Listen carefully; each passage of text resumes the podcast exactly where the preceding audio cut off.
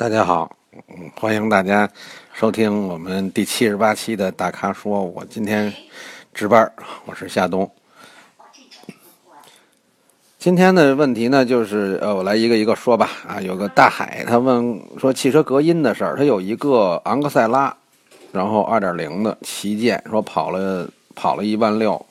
呃，各方面都不错，就是噪音不行啊，确实是马自达这个隔音降噪是不怎么样啊。因为他在这方面的下的本钱比较少啊，因为他要考虑这个价格竞争成本的问题，在这方面是差点儿。呃，他说：“你说这个想做隔音的改装，有什么地方更好？这个一般来讲就是在底盘上做一次喷涂，因为这个马自达这车有一特点，就是它这个底盘上边嗯，那个比较单薄，然后那个你开车的时候见上沙子什么的，稀里哗啦，它底盘就会响。”然后你喷涂一层那个胶的话呢，就会隔 起到隔音降噪的作用。然后那些石头子儿什么打在上面以后，它能够吸收那个那个冲击力啊，然后缓冲啊，这是一方面。也有做一些其他的更深层次的隔音的，比方说把门、地板、那个地毯都给它拆开，然后把里边在里边装隔音降噪的材料啊，这些都可以。但是呢，就是说。会不会有什么影响呢？负面的影响，负面影响就是会让那车的重量比较大幅度的增加啊。还有就是，如果你找的那个做隔音降噪的那个店，如果说活儿不太好，瞎拆瞎弄的话，有可能对你的车会有一些电路上面是不是会造成一些损害，或者说其他的部分造一些造成一些损害，这就很难说了。因为他在装的时候呢，你也看你你可能不会在旁边盯着，那么。装的时候哪儿没弄好，他糊弄给你糊弄上凑合上，你也不知道啊。所以在这一块呢，就是我其实我的感感觉就是，如果你在底盘上从从下边车外啊，从车的底部做一层喷涂什么这类的东西，我觉得就就 OK 了。其他的最好别拆东西啊，拆东西其实拆开再往里装什么这类的，我我觉着就是第一不太值当的，第二就是说。确实有一些隐隐患的问题，除非你对那个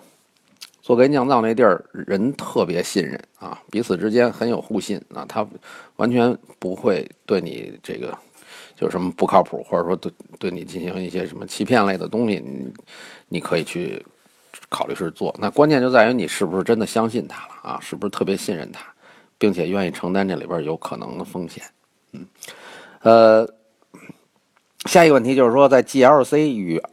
雷克萨斯 RX 200T 之间做一个选择，说这个俩车价钱差不多，然后想找找一个合适的选择。我个人感觉是这样啊，就是你关键看你图什么啊，就是你图一实用、踏实、省心，我觉得雷克萨斯。因为首先，它就是它那保养就是超长距离时间四年什么十万公里不要钱的保养，然后再一个就是雷克萨斯这个这个店里边给你的各方面的服务呢，它比较这个比较恭顺哈，就是把客人捧得很高，然后特别的周到的这种服务啊，所以你会在那儿会感觉特别的心满意足啊这种。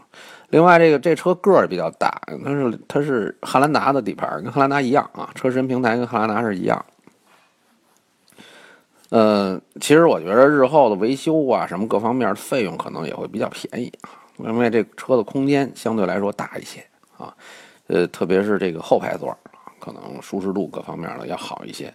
呃，如果你家里有老人什么的啊，你还要让他们在里边坐着舒舒服服，能照顾到他们，我觉着雷克萨斯。是一个不错的车啊，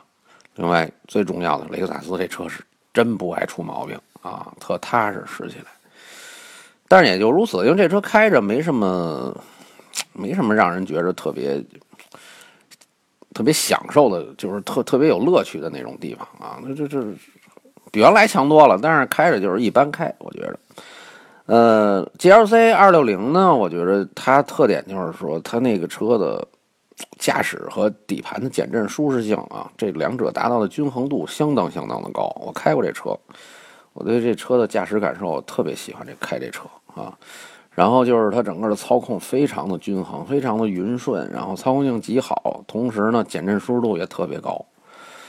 嗯，你就感觉就是嗯特别顺心如意啊。虽然它那马力看着不大，但是实际上它的那个发动机的响应性、整个的输出平顺性各方面都都特好啊。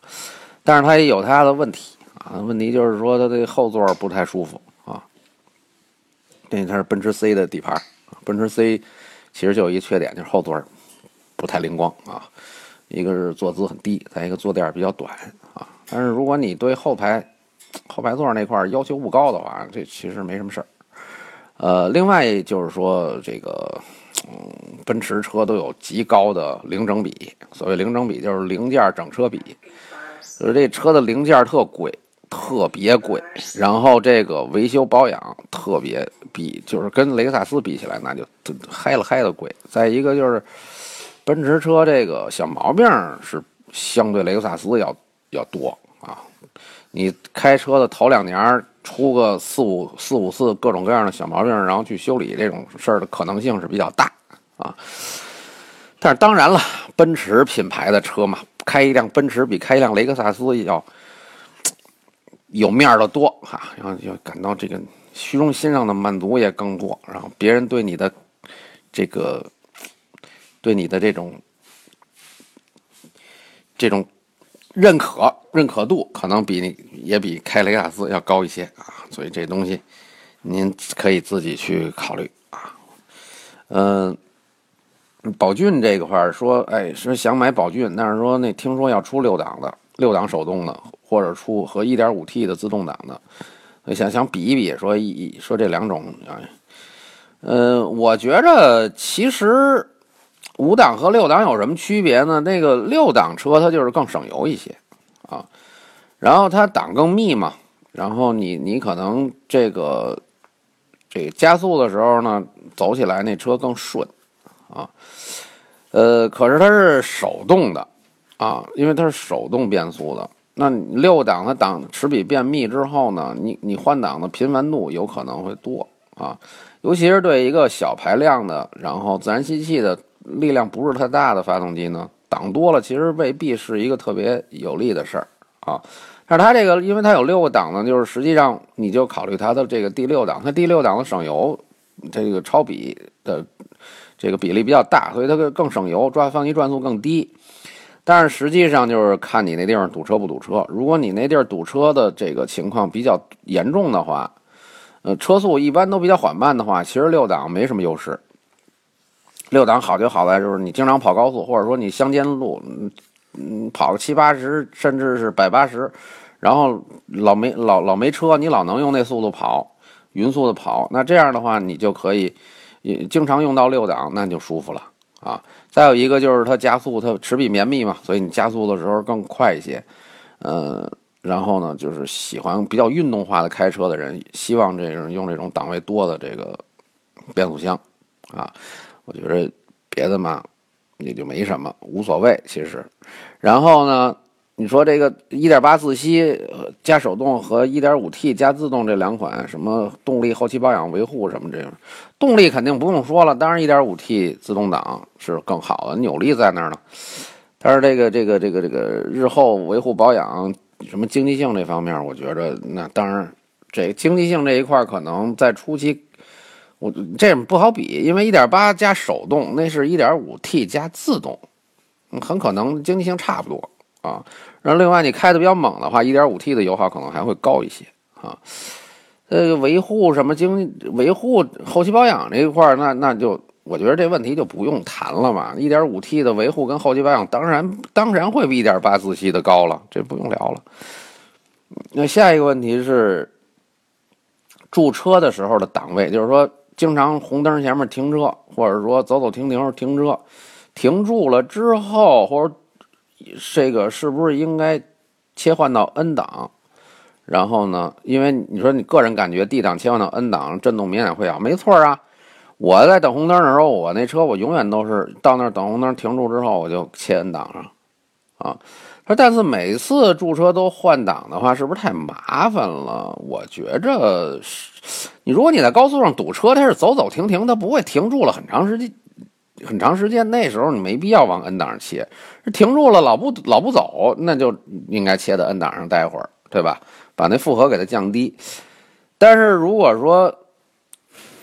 这个走走停停的，就是停个两三秒，嘣儿又动了，那你千万别老切啊，这个这没意思，没必要。